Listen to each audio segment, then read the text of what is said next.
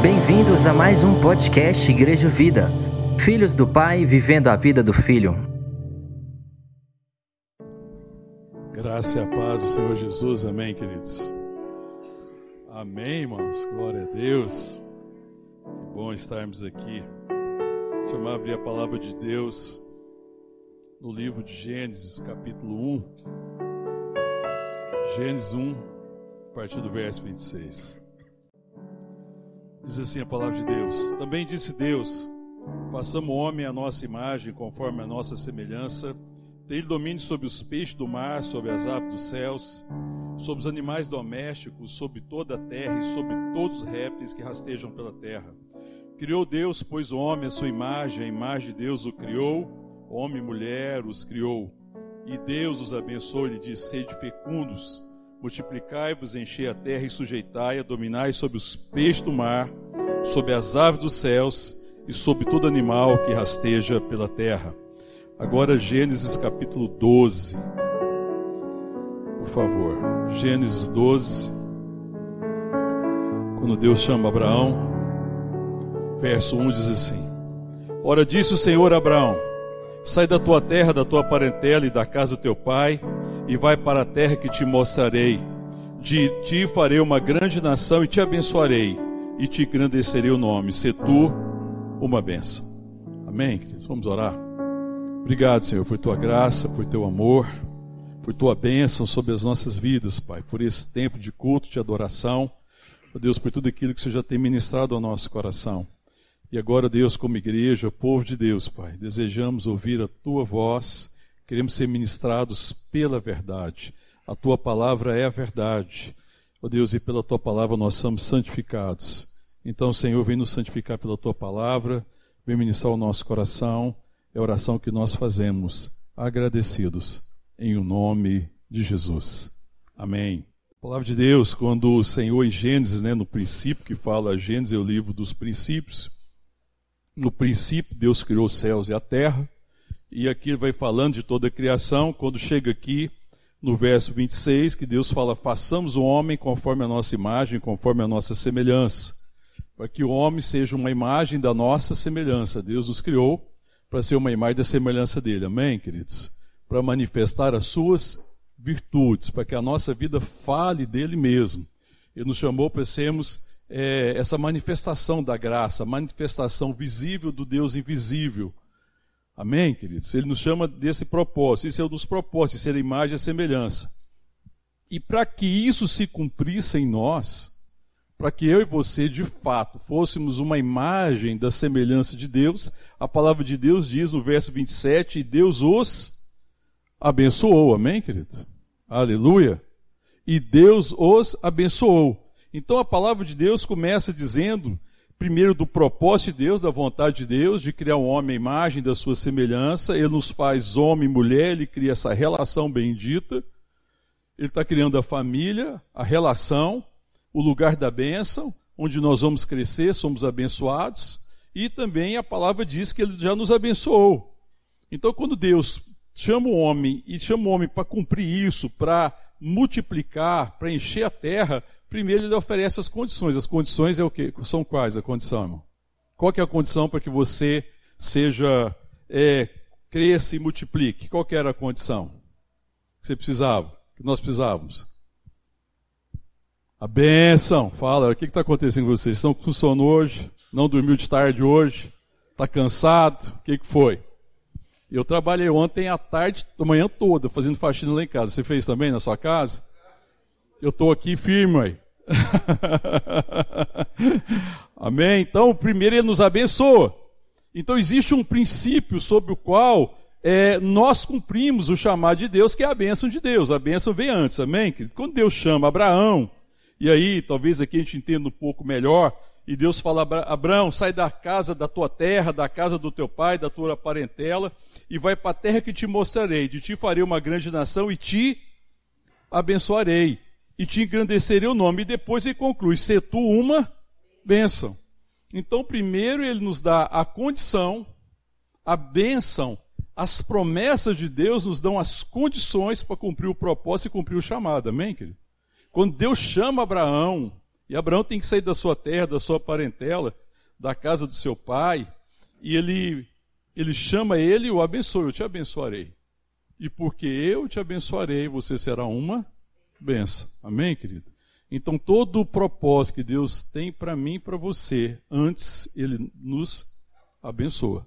Nós somos abençoados antes. Então, essa talvez seja uma dificuldade de muitas pessoas na caminhada, porque a gente vê muitas pessoas falando assim: ah, eu estou querendo a minha bênção. E não existe esse negócio chamado minha bênção, para começar a conversa. Não existe isso. Isso é um profundo engano do coração. Em nome de Jesus, o Espírito Santo vai ministrar o seu coração. Você vai ser curado dessa mentira e desse engano. Não existe esse negócio que se chama minha bênção. Existe apenas nossa bênção. Porque toda bênção é para ser repartida. Porque nada que não é repartido nunca foi bênção. Vai acabar se tornando maldição. E nós queremos compartilhar isso, sobre isso, amém, querido? Então a bênção é para ser repartida. A nossa dificuldade é pensar que a gente pode buscar a bênção. Eu quero a minha bênção. A gente vê o pessoal falando isso. A gente vê muita música dita evangélica que tem uma letra completamente distorcida falando da minha bênção. Não existe a minha bênção, irmão. Existe a nossa bênção. A bênção de Deus não é uma coisa que está na prateleira do supermercado e você chega lá e pega. Já viu que quando você chega no supermercado e você deseja alguma coisa, o que você faz no supermercado quando você precisa de alguma coisa? Você entra lá no supermercado, procura, acha na prateleira, checa os preços, vê o que, que você precisa, compra, paga por aquilo e leva. E a gente pensa que a bênção de Deus, que Deus nos deu a bênção para a gente escolher, que Deus falou assim: olha, tá aqui as bênçãos, você pode escolher a bênção que você quer. Não, Deus nos abençoou, Ele nos abençoou com um propósito, e toda a bênção que nós recebemos é proporcional ao propósito que Ele tem. Deus não deixa de nos abençoar se nós tivermos um propósito mais elevado, a bênção vai ser nessa dimensão. Mas tudo começa pequeno. Tudo começa pequeno. E a gente precisa crescer desse entendimento. Porque às vezes nós temos uma perspectiva, não temos a perspectiva da bênção, a bênção como uma certeza, como um fundamento, como um princípio, mas nós temos uma expectativa de sermos abençoados. E quando nós temos expectativa de ser abençoado, é porque nós estamos colocando a bênção no final como resultado de salário. Então, se a bênção está no final, se você está atrás de uma bênção, você está colocando ela lá no final. E você está se equivocando. Porque se ela está no final, você tem que fazer uma, algo primeiro. Você teria que fazer alguma coisa para merecer a bênção. Então ela nem seria bênção. Isso é o grande engano, o grande equívoco. A, a bênção está no princípio. É bênção porque é a provisão de Deus, é graça. É graça concedida antes. Amém, querido? Crê nisso? Amém. Então vamos aqui entender um pouquinho mais. Abre comigo a palavra de Deus. Depois a gente volta em Gênesis. Vamos lá na segunda carta de Pedro. Abre comigo lá, capítulo 1, segunda carta de Pedro. Segunda de Pedro 1, 1. Segunda carta de Pedro, capítulo 1, verso 1. Amém? Todo mundo achou aí? O que, que diz? Simão Pedro serve a apóstolo de Jesus Cristo aos que conosco obtiveram fé igualmente preciosa na justiça do nosso Deus e Salvador Jesus Cristo. Graça e paz vos sejam multiplicadas no pleno conhecimento de Deus e de Jesus Cristo nosso Senhor.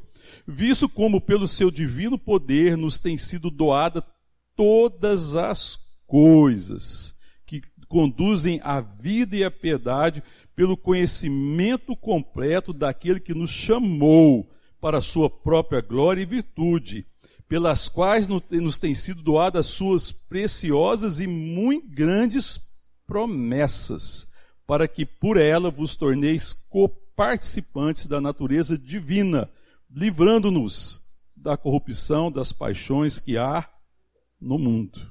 Amém, querido? Então a palavra de Deus diz que as promessas que foram nos dadas, que Deus nos deu pela, que, verso 4, pelas quais nos têm sido doadas as suas preciosas e grande promessa para o quê? para que vos torneis coparticipante da natureza divina. Então, a promessa que Deus nos dá é a garantia de que nós somos participantes da natureza divina e pela vida de Deus em nós, pelo seu Espírito Santo, a gente cumpre o propósito para o qual nós somos chamados, a vocação que nós temos nele. Amém, querido? Então você vê que as promessas não é para gerar no meu coração uma expectativa, mas é para dar no meu coração uma certeza. Então a palavra fala que a gente deve crescer no conhecimento dessa promessa e dessa bênção. Então a nossa dificuldade é não conhecer como nós já fomos abençoados em Cristo Jesus. Está entendendo isso, irmão? É a ignorância a respeito daquilo que Deus realizou na cruz. É a ignorância a respeito da vontade de Deus, do seu propósito e daquilo que ele já realizou. É a ignorância da riqueza com que nós somos abençoados em Cristo Jesus, a riqueza da bênção que recebemos, Cristo em nós, amém, querido? Pela habitação do Espírito Santo. Então você veja que é estranho quando um filho de Deus, uma filha de Deus, tendo nascido de novo da água do Espírito, está preocupado com a sua bênção. E perdeu a perspectiva e deixa de ser abençoador. Porque quem está atrás de uma bênção ainda se acha sem condições de ser abençoador. Agora, quem já está na posse da bênção, crê na bênção, crê na promessa, crê na habitação do Espírito, no chamado, na palavra e anda em fé, se torna abençoador dos seus irmãos. Amém? Aleluia? Glória a Deus, irmão. E assim também nós nos tornamos abençoadores dessa geração. Quando Deus chama a igreja e Jesus afirma para a igreja que nós somos o sal da terra e a luz do mundo, é porque Ele nos deu as condições. Aí você fala assim, por que, pastor, então, que a igreja não é mais sal da terra e não é mais luz do mundo? Porque não crê. Não é porque não recebeu as condições, é porque não tem consciência da condição. Ela tem a expectativa que talvez um dia seja. Então existe uma dificuldade, que existe uma parte da igreja do Senhor que tem uma expectativa de um dia ser sal da terra e luz do mundo. Mas existe a igreja que está fazendo diferença no mundo, que é a igreja que já tem a convicção já tem a certeza que foi me dada as condições. A igreja que acha que vai ser ainda está esperando por condições favoráveis. Ela caminha em dúvida. Porque ela pensa que ela tem que receber alguma coisa. Eu penso que eu ainda tenho que receber, que Deus precisa me dar alguma coisa, que me falta alguma coisa para cumprir esse propósito, esse chamado. Mas aqueles que caminham por fé e maturidade, eles já creem nesse chamado, eles andam nessa perspectiva e se tornam abençoadores. Amém, querido? Porque eles já conhecem a promessa e a promessa para eles é garantia. Então eu tenho garantia. A única certeza que eu tenho em relação a amanhã, irmão, é que se eu estiver vivo e Deus me der a graça de mais um dia, é que eu estarei vivo amanhã para ser abençoador. Eu estarei vivo amanhã para abençoar alguma vida, para iluminar algum coração. Eu estarei vivo amanhã para que alguém não se perca, ser sal da terra para que essa geração não se perca. Essa é a certeza que eu tenho. Porque eu sei que Deus me deu as condições. E se eu caminhar por essa convicção, eu verei. E não só verei, eu farei a sua vontade. E serei sensível à, voz do Espírito Santo. Então amanhã para mim tem todo sentido. Não importa se amanhã vai ser um dia fácil ou difícil. Porque não é isso que determina o propósito e o sentido da minha vida. O propósito e o sentido da minha vida está nas promessas de Deus e no seu chamado. E eu vou amanhã caminhar por fé, amém, irmão? Então amanhã vai ser um dia extraordinário, amém, querido? Aleluia, irmão. Amanhã é um dia para repartir de alegria. Eu não vou olhar amanhã, contemplar o dia, ver se o dia está sombrio, se o dia está favorável, se as coisas estão favoráveis, para pensar, puxa, agora como é que eu vou agir? Não, eu vou levantar amanhã em fé. Amém, irmão? Porque eu sei o chamado, o propósito. Não é um acaso mais um dia existe uma riqueza enorme num dia. E a gente às vezes não percebe essa, e tem essa dificuldade de perceber o que, que realmente é riqueza e o que, que não é riqueza, né? Mas quando eu entendo essa perspectiva do conhecimento, da bênção, e sou fundamentado nesse princípio, então eu sei o que, que me espera, eu caminho para essa consciência da bênção recebida, e o que, que dá autoridade para alguém cumprir o propósito. Por que, que muitas pessoas conseguem cumprir o propósito de Deus e cumpre isso com grande autoridade, e outras têm extrema dificuldade. O que dá autoridade para cumprir o propósito de Deus é a consciência da bênção recebida. Porque quando eu não ando com essa consciência, eu tenho muitas dúvidas. Eu caminho com grande dificuldade, eu deixo de olhar para o autor e consumador da minha fé, Jesus Cristo. Eu deixo de contemplar a obra da cruz e entender a grandeza e a dimensão disso. E ser guiado por isso. E aí eu vou caminhar com grande dificuldade, eu não tenho autoridade, porque há, uma desconfiança. E quem cumpre o propósito e tem autoridade é porque tem confiança. A autoridade vem da confiança que vem da consciência da relação que eu tenho com Deus. Amém, queridos? Então é isso que eu preciso fundamentar a minha vida e minha caminhada. E esse precisa ser o crivo onde deve passar todos os meus relacionamentos. Esse deve ser o crivo onde deve passar todos os meus motivos. Os meus motivos estão alinhados com isso. A, a forma que eu ajo em relação à forma com que as pessoas agem comigo ou com, a, com as circunstâncias que eu encontro estão passando por esse crivo, ou a gente apenas reage às circunstâncias. Quando nós temos a consciência bem formada pela palavra, pela verdade, pelo Espírito Santo de Deus, a gente caminha com autoridade. E a autoridade da igreja está na sua consciência. Uma igreja que tem pouca consciência é uma igreja que não tem praticamente autoridade. E para mim, essa é uma das grandes crises da igreja brasileira. Uma igreja que não tem autoridade, porque não tem consciência da bênção e da promessa. Uma igreja que é enganado, está sendo enganada com essa mentira escandalosa, maldita da teologia da prosperidade. Que Deus está aqui para te dar coisas, quando Deus está aqui para te chamando para ser uma imagem da sua semelhança, para ser um abençoador e já te abençoou. E a maior prova dessa benção é o Espírito de Deus em nós. A promessa. Amém? Que essa é a promessa. Quando Jesus fala para os discípulos não se ausentarem de Jerusalém, é para que eles esperassem a promessa do Pai. E a promessa era que, naquele tempo, brevemente, Deus derramaria sobre eles o Espírito Santo. Amém, querido? Recebereis poder ao descer sobre vós, Espírito Santo, e vocês serão minhas testemunhas. Vocês serão uma imagem da minha semelhança. Homens e mulheres abençoados para ser uma imagem da semelhança de Deus. Amém? Isso que era a questão do chamado. Então, as pessoas que são abençoadas, elas têm uma marca em relação às pessoas que não são abençoadas. Vou te mostrar, você sonda seu coração. Uma marca das pessoas que são abençoadas, já têm, têm consciência da bênção, elas planejam a partir do recurso que têm. Quem tem consciência da bênção, então eu faço as, as coisas e planejo a minha vida a partir da bênção a partir da promessa. Então eu tenho que planejar agora o que eu tenho que fazer, como é que vai ser o meu futuro a partir da promessa. A promessa de Deus, Espírito de Deus em nós, o Espírito de Cristo, que Cristo repartiu, amém, querido?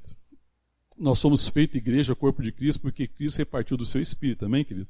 Só existe um Espírito, que é o Espírito de Deus, que é o Espírito de Cristo. Ele repartiu do seu Espírito. É por isso que nós somos um com Ele porque é um só Espírito. Não tem um Espírito atuando em cada um de nós, existe um só Espírito. Isso nos fez corpo.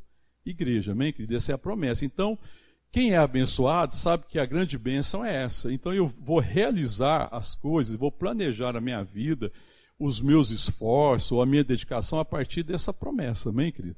Da promessa do Espírito. Amém?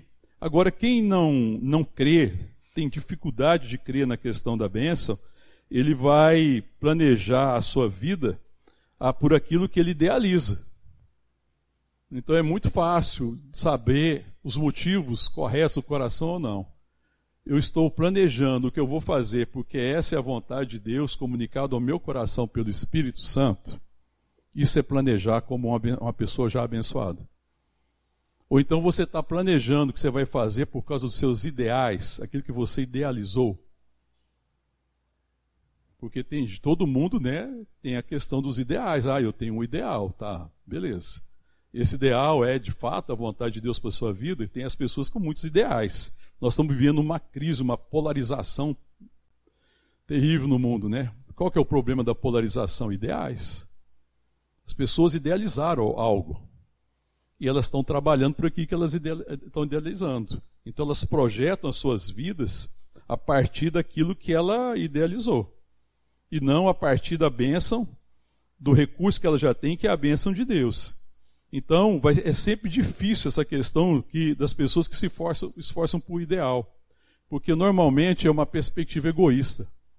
É uma per perspectiva do interesse. Aí você fala assim: não, pastor, mas tem ideal bom? Olha, existe coisas certas, mas a coisa certa pelo motivo errado não te conduz a lugar nenhum. Então, quando Jesus lidou com os fariseus, os saduceus, os mestres da lei, qual era o problema deles? Eles estavam fazendo coisas erradas do ponto de vista de ações erradas. Era errado dar o dízimo, irmão. Era errado. Era errado as orações. Era errado os jejuns. O que, que era o problema? Então eles estavam fazendo a coisa certa. O que, que era a dificuldade deles?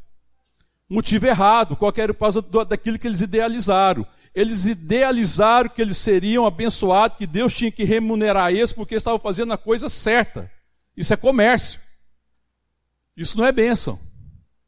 Isso não é o caminho da bênção. Então eles idealizaram. Então eles ficou, foram idealizando as coisas e foram criando os dogmas. A igreja tem dificuldade com isso, porque às vezes a igreja vai idealizando, a gente vai idealizando coisas e vão caminhando em cima disso, coisas que eu idealizei. E que pode ter aparência de coisa certa, mas o problema é que essa coisa não te aperfeiçoa. O que marca a diferença em quem anda pela promessa e quem anda pelo ideal é que o ideal não te aperfeiçoa o seu coração não se torna melhor. Você não se torna aquele que é a imagem da semelhança de Deus para manifestar as virtudes de Deus. Porque quando você trabalha para o ideal seu, ainda que você esteja fazendo coisas certas, você faz pelo motivo errado, o motivo é você. Você se torna mais egoísta, mais egocêntrico, mais orgulhoso, mais soberbo. Ninguém fica orgulhoso de coisa errada, irmão. Das coisas erradas a gente tem vergonha. Mas você vê que as pessoas ficam extremamente orgulhosas e presunçosas por coisas certas, mas feitas pelo motivo errado, que está maculando mais o seu coração. Então a palavra de Deus também diz, e é, isso é uma prova que a gente tem que estar lidando com o nosso coração, que a lei não aperfeiçoa ninguém. Se você for ver a carta aos Hebreus, no capítulo 9, no capítulo 10, quando está falando do sacrifício de Jesus, do sacerdócio de Cristo, do, do perfeito sacerdócio de Cristo, que tornou obsoleto todas as coisas, lá está falando que a lei não tem o poder de aperfeiçoar as consciências. A lei era uma forma de você cercar um pouco a maldade, é uma forma de você limitar até conduzir as pessoas a Cristo. Então a lei é uma baliza que vai se colocando para que você não se perca completamente na sua maldade, porque a lei não tinha esse poder, porque as pessoas faziam às vezes o que estava na lei por causa delas. Para receber alguma coisa, algum favor, algum merecimento, até alguns creiam que por cumprir a lei poderiam ser salvos. Mas a palavra diz que a lei não poderia aperfeiçoar por causa do pecado no coração. Romanos capítulo 8 fala que por causa do pecado, a lei estava enferma pelo pecado. É por isso que a lei, sendo boa, não podia aperfeiçoar, porque o homem estava corrompido nos seus motivos. Mas Cristo vem nos curar da corrupção do nosso coração. O Espírito Santo é o Espírito que corrige o meu coração. E quando eu, tendo uma vontade aqui, da minha carne, mas me rendo a uma vontade que me leva nessa direção, que é a vontade de Deus, e sou guiado pelo Espírito Santo, isso vai me aperfeiçoando, ou seja, me tornando semelhante a Cristo. Uma imagem da semelhança de Deus. É só o Espírito Santo que pode fazer isso no nosso coração, amém, querido? Isso vai me aperfeiçoando a cada dia, eu vou me tornando mais semelhante, porque isso significa que está morrendo o velho homem. Isso é tomar a cruz. Por isso que Jesus fala: quem quiser vir após mim, negue a si mesmo, negue os seus ideais que nasceram no seu orgulho e na sua presunção e sigam a vontade do Espírito, e assim vocês vão mortificar os feitos da carne. Lê lá capítulo 8 de Romanos. A palavra de Deus nos ensina esse, esse respeito. Porque aí você está andando agora pela bênção. Eu estou me rendendo à bênção de Deus.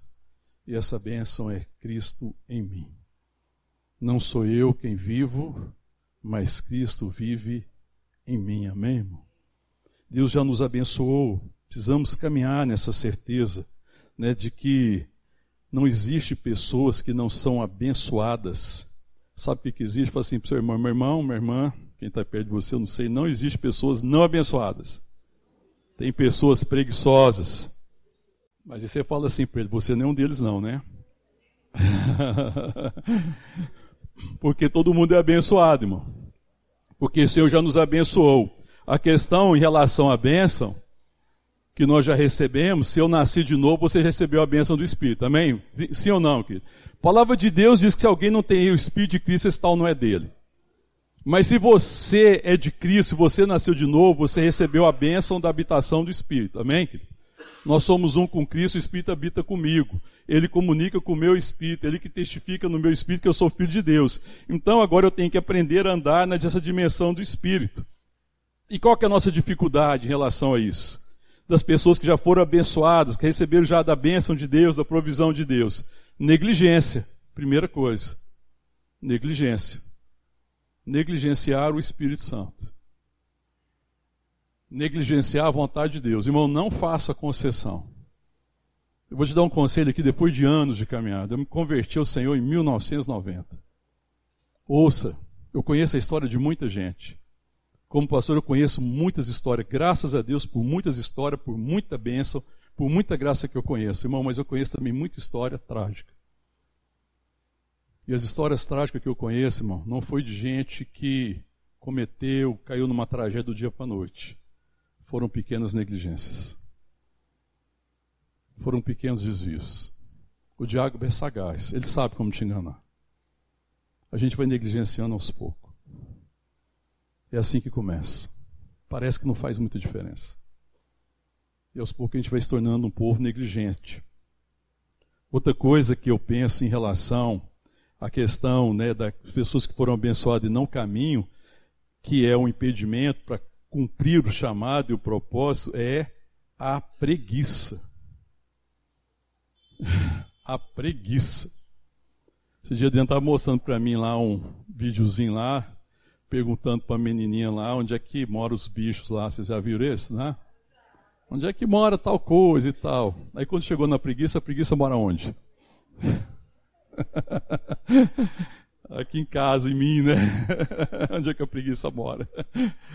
Ah, porque daí essa questão da preguiça é uma coisa muito séria, porque às vezes a gente sabe o que tem que fazer, Deus está deixando claro que a gente tem que fazer, mas a gente se move de preguiça.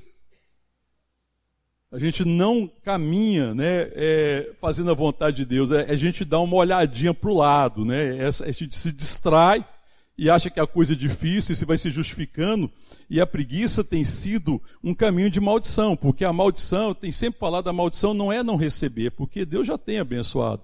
A maldição é tendo ser recebido ser negligente. A maldição é você tendo sido abençoado por Deus para cumprir um propósito, você negligenciar o chamado que você tem nele. Isso que é a maldição. Isso que é o caminho maldito. É desprezar a vontade e o propósito de Deus para o qual eu fui abençoado já. E já recebi condições, mas que eu vou negligenciando ao longo da minha caminhada. Isso se torna uma maldição. Presta atenção, irmão, para ver e perceber as pessoas que têm andado em maldição. Se tudo não começa dessa mesma forma. Ninguém pode falar assim: ah, Deus me abençoou, não me deu nada. Não, não é verdade. Deus abençoa todos. Mas nem todos respondem à bênção recebida. A maldição é não responder. A negligência, a preguiça, a passividade. Você quer ver outra coisa que é extremamente nociva? Omissão.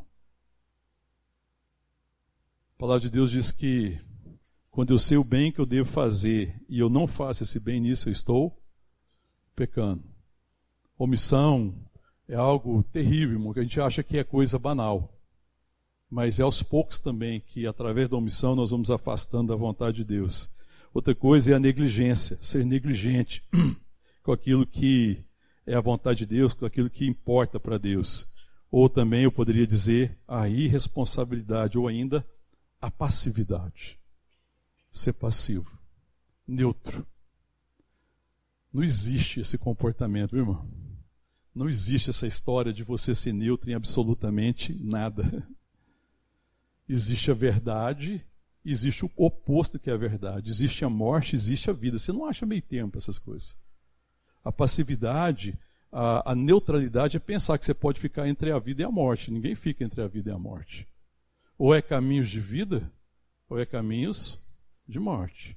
Ou é caminho de bênção, em que eu vou crescendo no conhecimento da bênção e multiplicando essa bênção, ou é caminho de maldição, onde eu vou desprezando a bênção e vou perdendo as condições. Então as pessoas perdem as condições porque elas desprezaram a bênção.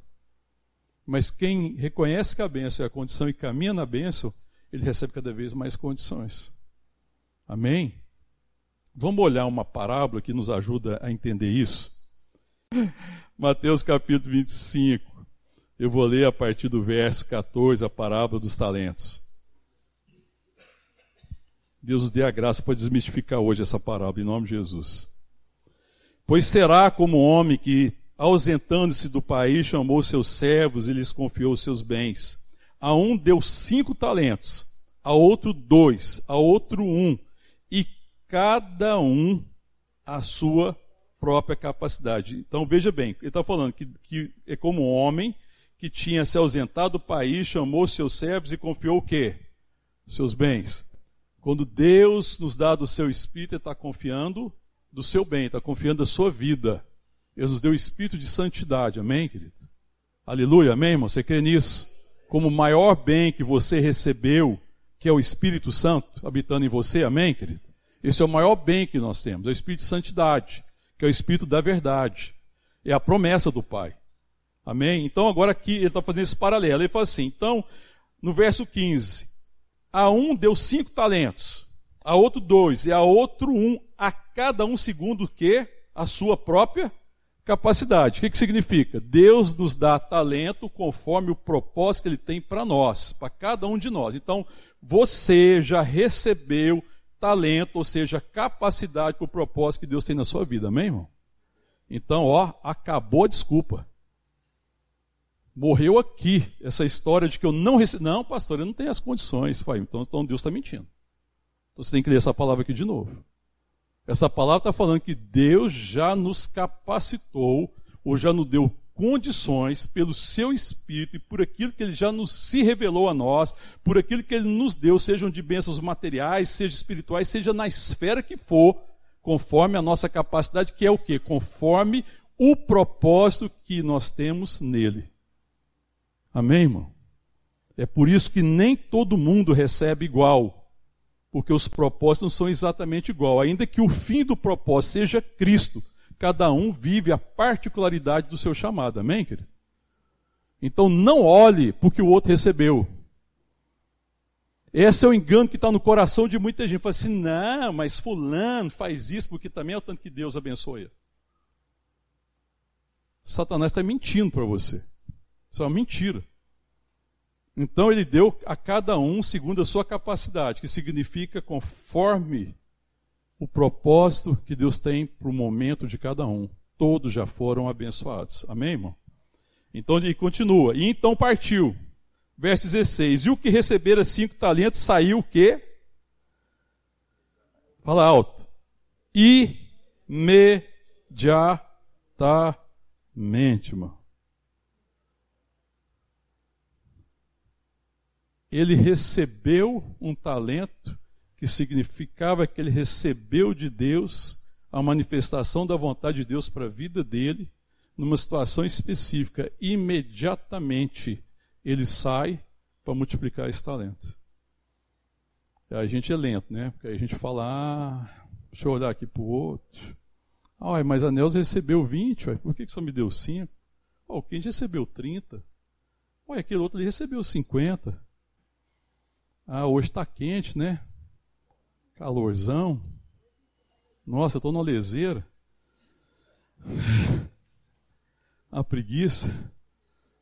Aí você sai, você encontra logo alguém difícil, fala, meu Deus, logo hoje. tanta coisa que Deus me fala para fazer, eu não encontro logo aqui a pessoa que eu encontro na minha frente. Parece que faz Deus, você não está me ajudando. Aí você começa a se afastar, a se desviar, porque você começa a se encher de justificativo, dando lugar à carne. Porque a carne não converte. A carne é desse jeito. Esperneia, esperneando. Porque o que, que vai acontecer se você sair imediatamente? Você está matando o quê, irmão? Quando você faz imediatamente a vontade de Deus, o que, que você mata? Fala mais alto, eu não ouvi. A carne. Você não vence a carne dando ouvido à carne. Você vence a carne dando ouvido ao espírito. Imediatamente. E a gente fica sondando para ver se dá. Hoje não, né? Hoje está um dia tão assim. Ah, amanhã. Ah, não, não, amanhã não, amanhã é feriado, né? É. Amanhã é sábado. Ah, não, amanhã é segunda-feira. Segunda-feira é um dia difícil, né? Fala sério. Deixa para quarta-feira. Deixa para quinta-feira. Aí Deus está falando para você, é para você fazer naquela hora. Você fala, ah, não, Deus, está cedo, né? Mais tarde. Aí mais tarde aparecem os imprevistos, as circunstâncias, o diabo vai colocar mesmo a circunstância para você. Ele vai colocar. E aí você já vai tropeçando em tanto de obstáculo e tudo. E aí você vai se desviando. Você não sabe mais nem exatamente o que Deus falou. Porque você deu tanto ouvido a tantas vozes e, de, e negligenciou a voz que importa obedecer, que é a voz de Deus. Imediatamente. O que recebera cinco, verso 16, saiu imediatamente a negociar com eles e que mais? O que, que ele fez? E ganhou outros cinco. Ele multiplicou a graça recebida. Ele entendeu que ele estava recebendo graça para ser repartida. E ele reparte. Ele não segura para ser, ah, vou ficar um tempinho aqui, né, recebi tudo isso aqui, deixa eu ficar aqui. Eu fico com uma sensação tão boa de achar que eu sou tão poderoso, porque eu estou com tanta coisa agora. Essa, essa história de empoderamento que existe agora, essa conversa de empoderamento. Tá, nossa, agora estou sentindo empoderado. Empoderado. Agora, esse empoderamento é muito no rumo das mulheres. Cuidado, mulheres, com essa conversa de empoderamento. Presta atenção, que o diabo é muito sagaz. Quem te empoderou foi Jesus Cristo pelo Espírito Santo que te deu. Um mundo não empodera ninguém. Satanás mente. Quem me empodera é Cristo. Mas recebereis poder ou descer sobre vós o Espírito Santo. Esse é o poder, esse é o empoderamento das mulheres, é o empoderamento dos homens, dos jovens, dos adolescentes, das crianças. Esse é o poder de Deus que conversa fiada essa de empoderamento. Conversa para enganar, para corromper o coração. Você já é empoderada, você não tem que fazer nada para ser empoderada. Saia dessa mentira de empoderamento. Você já é empoderada no Espírito Santo. Você tem o poder da bênção, você tem o poder da graça, você tem o poder da multiplicação da graça de Deus, você tem o poder de afastar as trevas pela luz de Deus. Você tem o poder da vida, você já é empoderado. Empoderamento é Cristo em mim. Que conversa é essa? E andando no meio da igreja, na boca dos crentes, para com isso. Se arrepende. Aí o verso 17: Do mesmo modo que recebera dois, ganhou o que, irmão?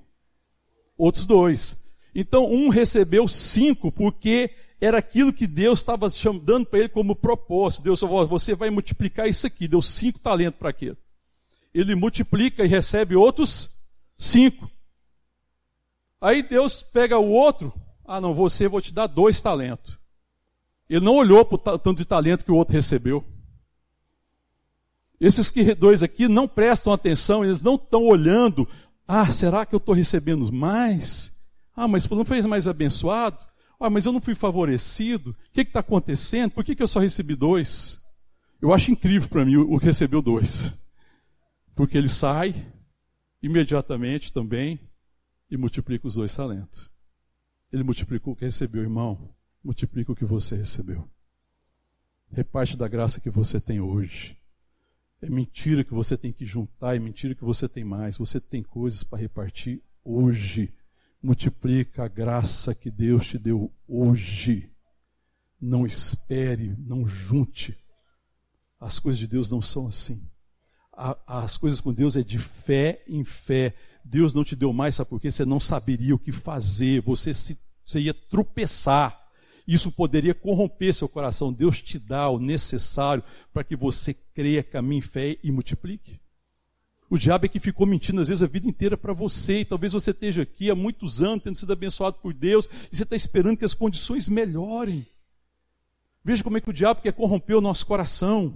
Veja que essa doutrina de, da teologia da prosperidade é uma doutrina corrupta, que você fica querendo mais e mais para você, parece que você tem que juntar para você como você não fosse abençoado. Aí você não, não percebe que a riqueza já está em mim, a vida de Deus já está em mim. E agora Deus está me dando a oportunidade de multiplicar o que Ele me dá.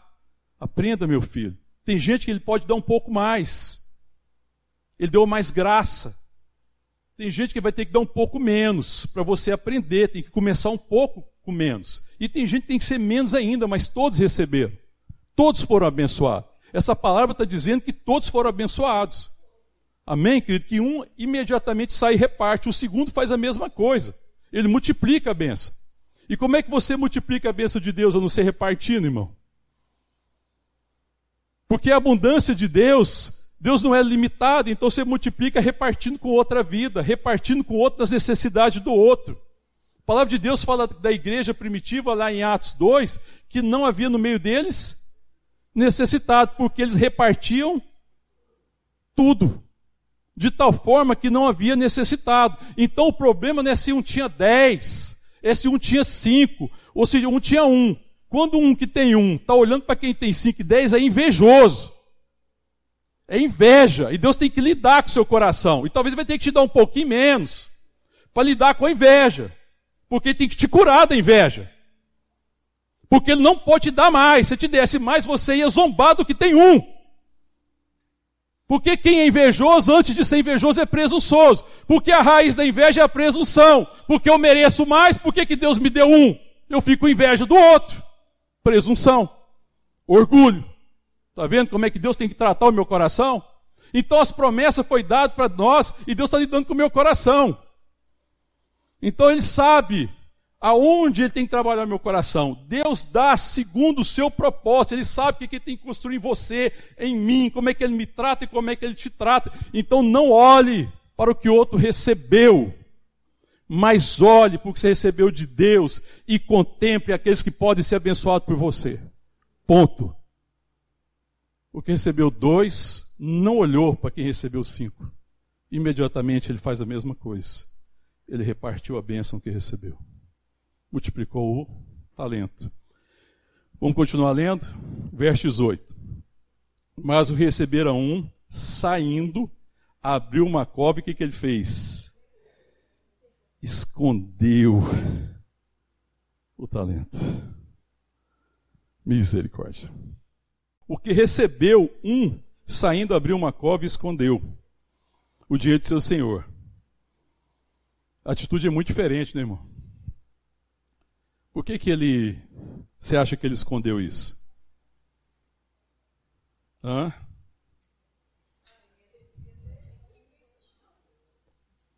Qual que é a dificuldade daquele que foi abençoado e não cresce no conhecimento das promessas e das bênçãos de Deus? Eu falei agora há pouco, o que que nos dá autoridade para cumprir o propósito? É o conhecimento da bênção com que eu fui abençoado me dá autoridade por causa da confiança de que eu já recebi o que eu tenho. Aquele que não fez nada e escondeu, ele desconfiava de Deus. Então, ouça o que eu vou dizer para você. Eu vou falar para o seu bem, vou falar em amor. Quando você recebe de Deus qualquer coisa, por menor que ela possa ser, e você esconde, você desconfia de Deus. Você não está crendo. Você não está crescendo no conhecimento. Você está dando muito ouvido aos seus interesses. Você está ouvindo muitas vozes e não tem dado ouvido à voz de Deus. Aí a gente esconde porque eu não tenho confiança, eu não tenho a certeza de que recebi as condições. Eu acho que é pouco. Aí eu falo, ah, e se eu não souber mexer com esse pouco? Ah, será que Deus me deu isso aqui só para me desaprovar? Aí depois eu não vou conseguir multiplicar isso, eu vou ser desaprovado. Não, irmão, não tem nada a ver com capacidade, não tem nada a ver com mérito de ninguém. O que Deus te deu não é para provar se você merece. Ele está lidando com a sua fé e com o seu coração. É para que você conheça onde está seu coração. É para que você saiba o que está acontecendo no seu coração. É para que você cresça no conhecimento de Deus. E que conhecendo em Deus e conhecendo o seu amor e a sua verdade, caminhe em fé. Porque fé é conhecimento. E às vezes, irmão, existem coisas que, que Deus permite ao meu coração para sondar o meu coração. Não que ele não saiba, porque a palavra de Deus diz que o coração do homem é desesperadamente corrupto e enganoso. Quem conhecerá o coração? Mas a palavra também diz: Deus conhece, esquadria o coração, ele sabe o que, que vai no coração de cada um. Então Deus está lidando com o meu coração. E quando Deus te dá um que parece que é pouco, Ele está te dando a oportunidade de crescer no conhecimento. Amém, querido? Porque às vezes você não pode receber mais coisas. Ele sabe o meu nível de maturidade. Então pare de olhar com o que os outros estão recebendo. E pare de medir na medida da carne, na medida do seu entendimento. Mas perceba que tudo é dádiva e graça. Perceba que tudo que Deus dá a mim a você é extremamente precioso. Você não consegue imaginar, às vezes, a preciosidade que seria esse talento que parecia que era pouco, um só, se ele fosse repartido com quem precisa. A gente não consegue imaginar. Você não consegue imaginar, irmão, irmã, às vezes que é um abraço, um olhar de afeto, um ouvido atento para quem está desesperado. E às vezes a gente nem enxerga essas pessoas, porque nós estamos tão preocupados com nós mesmos. E parece que isso é tão pouco. Ah, não, não, que Deus dê uma coisa maior, quem sabe eu vou dar uma atenção maior. E você nunca vai dar atenção maior para coisa maior, porque você não é fiel no pouco. Se você continuar lendo o texto, diz assim: Então, aproximando-se, perdão, verso 19: Depois de muito tempo voltou o Senhor daquele servo e ajustou com, contas com, com eles. Então, aproximando-se o que recebera cinco talentos, entregou os outros cinco, dizendo: Senhor, confiaste-me. Olha a palavra. O Senhor me confiou. Benção, irmão. É graça confiada a nós. Amém? Para ser repartida. Toda bênção que eu recebo é certeza de que eu posso multiplicá-la. O Senhor me confiou a bênção. Deus tem confiado a bênção dele à igreja, que somos nós, o corpo de Cristo. Aí ele fala: O Senhor me confiou cinco talentos. Eis aqui outros cinco que ganhei. Verso 21, disse-lhe o Senhor: Muito bem, servo bom e fiel, foste fiel no que, irmão? Ué, mas ele não ganhou mais? Ele não ganhou mais? Não foi que ganhou cinco? Aparentemente que ganhou pouco, não foi o que ganhou um. Aí o Senhor fala assim: foste fiel no pouco, porque você ainda não sabe o que o Senhor pode fazer com o coração transformado e qual o tamanho da riqueza que você pode repartir. Essas coisas são pequenas, perto da grandeza, do chamado que nós temos em Deus na nossa geração. A gente é que se engana e mede com a medida errada. Foste fiel no pouco. É de pouco em pouco, irmão é de fé em fé, é de glória em glória, é um processo. Aprenda uma coisa com essa parábola dos talentos: a minha transformação é um processo, é de pouco em pouco. O que parece muito, que, que você acha que Deus dê para outro, é pouco. Você não sabe o que Deus está fazendo. Agora, a diferença é a responsabilidade com que eu assumo a bênção que eu recebi. O que recebeu cinco teve responsabilidade com cinco. O que recebeu dois teve responsabilidade com os dois. O que recebeu um não teve responsabilidade com nada. Desprezou. Aí ele fala para ele: Foste fiel no pouco, te colocarei, sob muito colocarei, entra na alegria do seu Senhor. Verso 22: E aproximando-se também o que recebera dois talentos, diz: Senhor, dois talentos me confiaste. Olha de novo a palavra. O Senhor me confiou dois talentos, é isso que importa. Se você confiou 10, 20 ou 40 para os outros, não é essa questão. A mim o Senhor confiou dois. Eis aqui o que, que ele fala. Os outros dois que ganhei.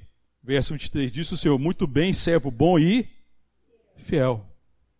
A fidelidade no pouco, irmão, é que faz com que eu ande num propósito maior, numa dimensão de mais maturidade e vá assumindo mais responsabilidade.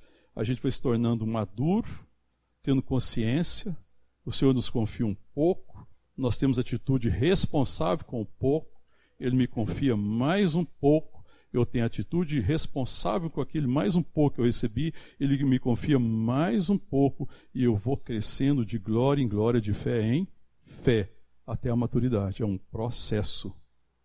Não é assim que a gente faz com os filhos, irmão? A gente ensina eles aos poucos. Estava falando com a Adriana esses dias sobre educação de criança, a insistência de insistir aos poucos. Eles não aprendem do dia para a noite, eles não aprendem. Todo mundo sabe disso. Mas você vai insistindo e aos poucos você vai ensinando aqueles valores importantes até que ele assume a responsabilidade, porque tem consciência do valor. Enquanto não tem consciência de valor, ninguém assume responsabilidade. Ninguém, ninguém assume a responsabilidade daquilo que não tem valor. Aprenda isso, irmão. Aquilo que para você não tem valor, você não assume a responsabilidade. Se você não tem responsabilidade com a comunhão dos santos, é porque para você não tem valor. Se você achar que é de pouco valor a comunhão dos santos, você não assume a responsabilidade. Você vai achar desculpas para não ter comunhão com os santos. Porque para você não é importante. Mas é porque fica mal na foto, eu prefiro achar culpados. Para não ter assumido a responsabilidade. Então, primeiro, Deus vai me confiando aos poucos. E Ele vai me ensinando a ser fiel de pouco em pouco. Ninguém é colocado sobre muito, irmão, porque ninguém dá conta. A carne não suporta essas coisas. E Deus está tratando com o meu coração e com o seu coração aos poucos. Qual foi o pouco que Deus confiou a você? O que, que você tem feito? O que, que você tem feito com os talentos que Deus tem confiado? O que, que você está apresentando a Deus? Senhor, eis aqui os talentos. O Senhor me confiou dois, eis dois. O Senhor me confiou quatro, eis aqui mais quatro. Porque a bênção de Deus recebida em fé, ela nunca é devolvida do mesmo tamanho. Ela é sempre devolvida numa dimensão maior. Porque ela é graça que flui. Ela é um rio incontido. É um rio que não pode ser detido. Amém, querido? Aí voltando aqui no texto, verso 24: Chegando por fim o que receberam o talento de Senhor, sabendo que és homem severo, que ceifas onde não semeaste, e ajunta não onde não espalhaste, receoso, escondi na terra o teu talento. Aqui tens o que é teu. Respondeu-lhe, porém, o Senhor: servo mau e negligente. Sabias que ceifa onde não semeei e ajunta onde não espalhei? Que conversa é essa, irmão? Que Deus ceifa onde não semeou. Que conversa é essa? Que conversa é essa? Que justificativa é essa? Mas o Senhor diz para ele: Respondeu-lhe, porém, o Senhor: servo mau e negligente. Sabias que ceifo onde não semeei, junto onde não espalhei. Cumpria, portanto, que integrasse, integrasses, entregasses o meu dinheiro aos banqueiros e ao voltar receberia com juros o que é meu. Tirai-lhe, pois, o talento e dai ao que tem dez. Porque tudo o que tem se lhe dará e terá em abundância. Mas o que não tem, até o que tem lhe será tirado. Qual que foi a maldição de quem recebeu um, irmão?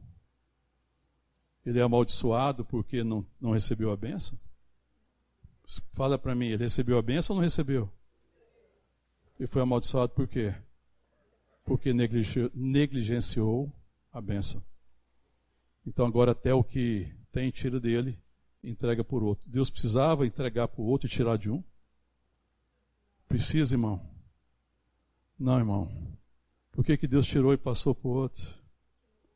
Porque tem mais gente para ser abençoado, irmão. Enquanto você está, você está negligenciando a bênção de Deus, Deus está derramando mais bênção sobre gente responsável.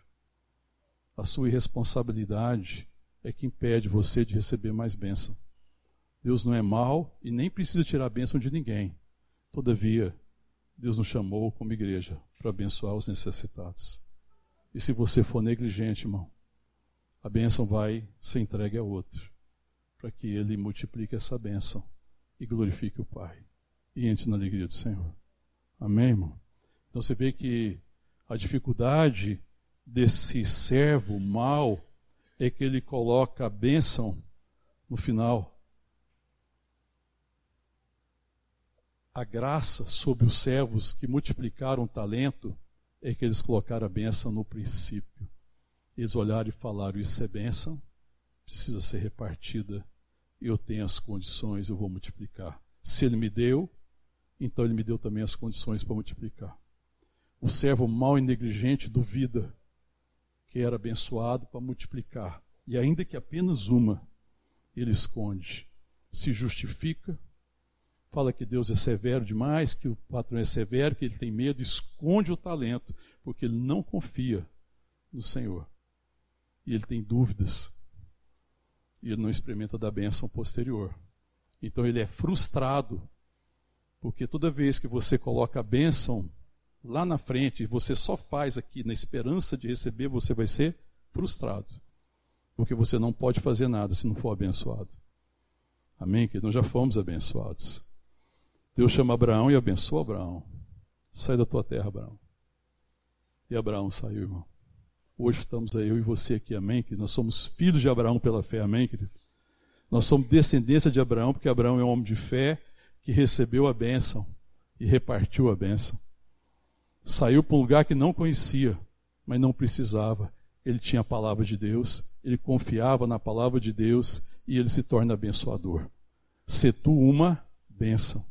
Então Deus me abençoa, Deus te abençoe e fala agora, você seja uma bênção. Não seja como o servo negligente que, tendo recebido a bênção, escondeu a bênção, mas seja como o servo bom e fiel que, tendo recebido a bênção, reconhecido que é bênção e que a bênção não é para ser escondida, a bênção não é para ser retida, a bênção é para ser repartida. Reparta a bênção. E você vai entrar na alegria do Senhor. Você vai experimentar a alegria da bênção de doar, de abençoar, de dar. Porque Deus ama quem dá com alegria. Porque Ele dá com alegria.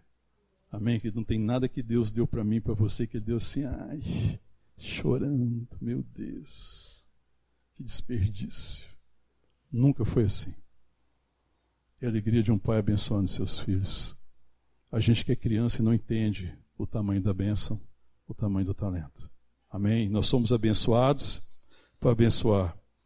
Os dons de Deus transformam a nossa vida quando nós recebemos dons, talentos de Deus e repartimos esses talentos. Isso vai transformando o nosso coração. Nós vamos aprendendo a repartir e vamos nos tornando cada dia mais a imagem e a semelhança de Deus. Vamos tornando semelhante ao seu Filho Jesus. Então, irmão, bênção é receber, dar graças por ter recebido, repartir e falar assim: agora vamos sentar e vamos celebrar, porque todos receberam, não há mais nenhum necessitado. A gente para e olha, todo mundo foi abençoado, todo mundo recebeu, então agora vamos comer junto. Foi assim que o Senhor instituiu a ceia. Ele pegou o pão e o cálice, o seu sangue, o seu corpo, e ele deu graças ao Pai e repartiu com os discípulos. E depois que ele repartiu disse: Comei de todos vós, assentaram e comeram. Isso é benção. A maldição é receber, comer, ou seja, esconder, e não repartir. Vocês são um povo abençoado em nome de Jesus, amém, querido? E se você é abençoado, viva conforme a bênção que você recebeu. Seja uma bênção, em nome de Jesus. Vamos ficar de pé, vamos orar. Amém. O Senhor conhece o nosso coração. E o Senhor está sempre trabalhando em nosso coração para nos ensinar a sermos abençoadores. E Ele ensina a sermos abençoadores, não é negando a bênção, é sempre nos abençoando, amém, querido? E eu creio que o Espírito Santo quer ministrar o teu coração hoje, em nome de Jesus, ao nosso coração, o meu coração, a começar de mim, a dimensão da bênção que eu já recebi, a consciência de que eu sou abençoado, amém, querido? Fala para o Senhor, Senhor, me dá consciência da bênção com que eu fui abençoado, para que eu seja um multiplicador de bênção. Me dá consciência do talento que eu recebi das mãos do Senhor, graciosamente, para que graciosamente também eu reparta. Me livre de ser um servo negligente, um servo mau, que esconde os talentos, que esconde dons, que duvida do Senhor. E se você tem dúvidas do amor de Deus, pede para hoje Deus te curar. Amém, querido? Que talvez você não tenha repartido a bênção. Talvez você tenha retido a bênção porque você está duvidando do amor de Deus. Eu creio que o Espírito Santo veio hoje aqui falar ao teu coração, curar o seu coração do medo e da dúvida. E se você tem receio de repartir, Deus quer curar seu coração nessa noite em nome de Jesus. Amém.